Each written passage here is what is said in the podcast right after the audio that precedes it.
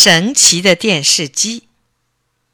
星期六晚上，张谷川听说奶奶家买了架神奇的智能电视机，就噔噔噔的急忙跟着爸爸来到奶奶家。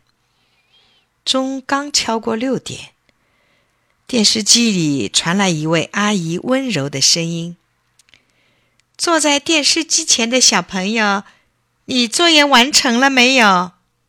张谷川说：“完成了。”随着张谷川响亮的回答，电视节目正式开始了。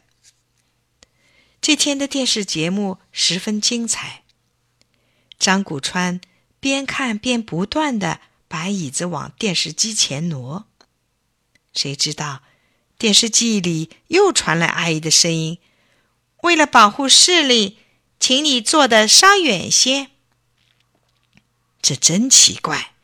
张谷川好奇的去摸摸电视机上的旋钮，哟，不小心把声音调得很响。这时候，从电视机里发出一句严厉的责备声：“请不要影响邻居的休息，把声音调低些。”张谷川伸伸舌头，小心的把声音调低了。门铃响了。爷爷回来了，张谷川忙着和奶奶、爸爸下楼去接。电视机前空无一人。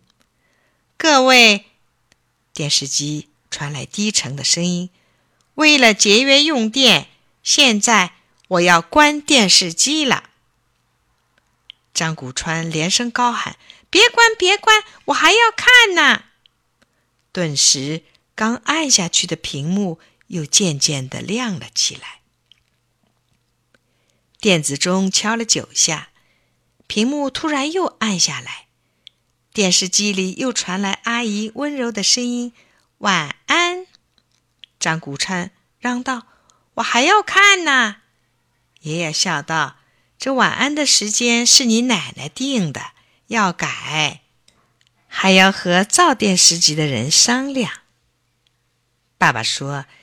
要把普通电视机变成智能电视机，只要装上一架精密的电子计算机和一套超声设备就行了。张谷川决定回家在自己的小电视机上装一个试试。